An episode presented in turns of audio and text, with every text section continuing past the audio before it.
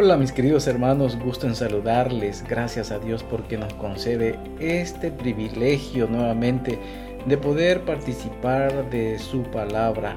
Gracias mis hermanos por acompañarnos en esta reflexión. Les invito a orar. Querido Padre, gracias porque nuevamente Señor nos permites la oportunidad de meditar en tu palabra.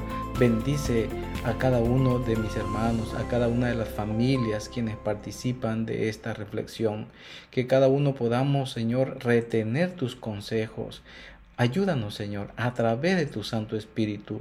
Ayúdanos a mantenernos unidos como familia y que podamos siempre, Señor, tener la plena seguridad que tú conduces a nuestras familias hacia el reino de los cielos. Te pedimos estas bendiciones en el nombre de Cristo nuestro Salvador. Amén. Mis apreciados hermanos, en el libro de Hechos capítulo 20 versículo 32 la Biblia dice, Os encomiendo a Dios y a la palabra de su gracia mis queridos hermanos, el amor libera a nuestros hijos. Y en Génesis 2, 24, la palabra del Señor nuevamente nos dice, por tanto el hombre dejará a su padre y a su madre y se unirá a su mujer y serán una sola carne. Queridos hermanos, esta es la primera instancia en que aparecen las palabras madre y padre en las escrituras. Y sorprendentemente, mis hermanos, no solo describen a una familia unida, sino a una que se separa, un hijo que deja el refugio del hogar para unirse a su esposa, y en donde el mismo proceso se repetirá una y otra vez de generación en generación. Con cuánta rapidez llegamos a esta etapa como padres. En general, mucho antes de lo que esperamos. La sensación normal de tener a los hijos en casa, casi como si no pudiéramos recordar algo diferente, va siendo reemplazada por el sentimiento conflictivo de observarlos irse del hogar. Todos esos años de amor, preparación e inversión diarios, los triciclos, las rueditas de aprendizaje, las bicicletas, los autos y ahora las luces posteriores.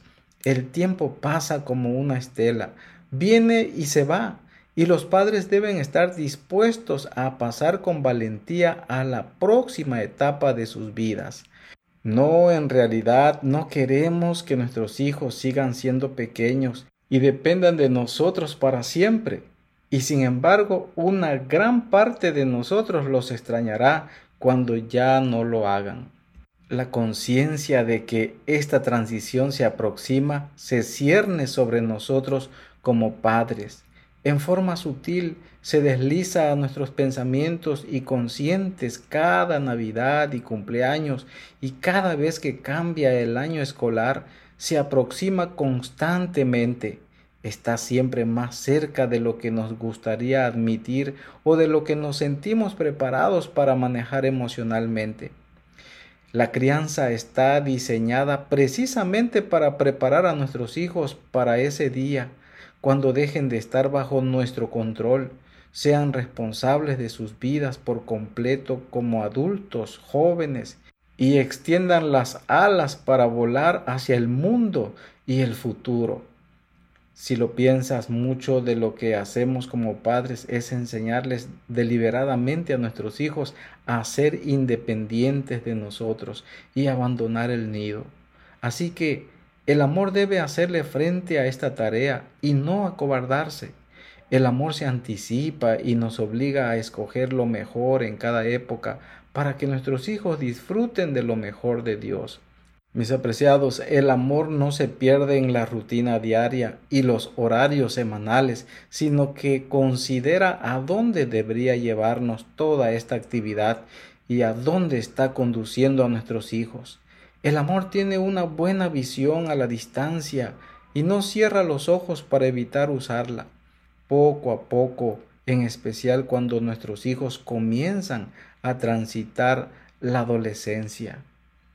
Tenemos que confiarles en forma intencional cada vez mayores y apropiados privilegios y responsabilidades, tareas más grandes, trabajos más difíciles, más cantidad de libertad, no antes de que tengan la madurez y el buen juicio para manejar las situaciones, pero se lo otorgamos con cuidado, con un equilibrio saludable.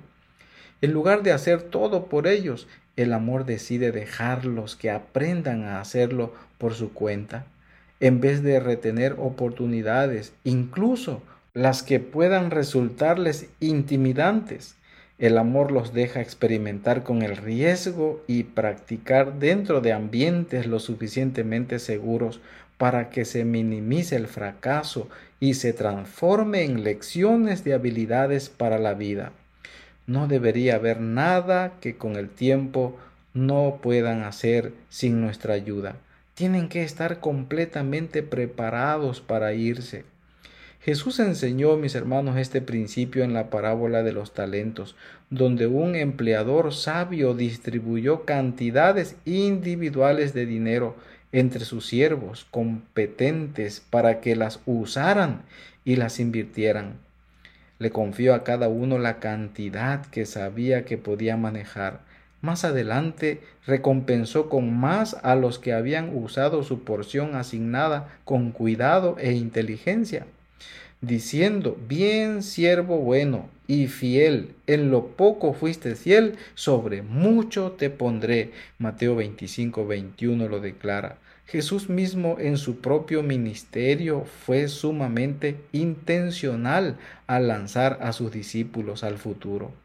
El Evangelio de Juan contiene cuatro capítulos enteros y memorables, dedicados por completo a instruir a sus seguidores más cercanos sobre lo que vendría y cómo podían manejarlo cuando Jesús ya no estuviera a su lado. Les dio instrucciones claras y los alentó les prometió su amor y la presencia continua del Espíritu Santo. Les aseguró que estaban listos, que confiaba en ellos y oró con un celo apasionado por su protección, su triunfo y su influencia en el mundo. El amor nos da el particular honor de invertir en nuestros hijos con esta misma clase de visión de largo alcance Deberíamos dejarles en claro lo que viene por delante y para qué estamos preparándolos. Tenemos que prometer que estaremos para lo que necesiten mientras prueban su independencia. Debemos darles referencias a las cuales apuntar, avisarles que los estaremos observando y alentando, listos para darles incluso más oportunidades a medida que se las ganen. Y entonces Oramos como si no existiera el mañana, sabiendo que lo que más necesitan, más que su propio sentido de seguridad y realización, más que nuestro apoyo como padres, es tener experiencias constantes de confianza con su Padre Celestial, que siempre será su consejero y su guía. Mis hermanos, es difícil lanzarlos, pero es nuestra tarea. Si los preparas bien, tu amor puede impulsarlos hasta el infinito. Ahora, mis hermanos, les invito a participar del desafío de hoy. Mi hermano, mi hermana, considera alguna responsabilidad o privilegio extra que podrías confiarle a cada uno de tus hijos. Define con claridad los parámetros, lo que esperas de ellos y lo que significará su fidelidad. Si tienes hijos mayores, quizá que ya no vivan contigo. Intenta contactarlos hoy y recordarles que los amas, que confías en ellos y que estás orgulloso de la persona en la que están transformándose. Mis hermanos, Dios ve nuestro esfuerzo como padres. Dios conoce nuestra vida. En San Juan 17, 18 dice, como tú me enviaste al mundo, yo también los he enviado al mundo. Mi deseo de oración es que cada uno de nosotros podamos participar de ese amor que libera, de ese amor que da frutos para honra y gloria del Señor. Te invito a orar en este momento, querido Padre. Gracias Señor por tus consejos. Muchas gracias Señor por inclinarte, escuchándonos. Como padres necesitamos Señor sabiduría. En tus manos pongo Señor a todas las familias quienes participan de este devocional. Si hay algún padre que se siente triste, alguna mamá que se siente triste por su hijo, su hija, Señor, libéralos, porque el amor libera. Querido Padre, ayúdanos a ser de bendición para nuestros hijos y en esta mañana, en este día, en tus manos los pongo una vez más, Señor. Gracias por escucharnos. En el nombre de Cristo, nuestro querido Salvador. Amén.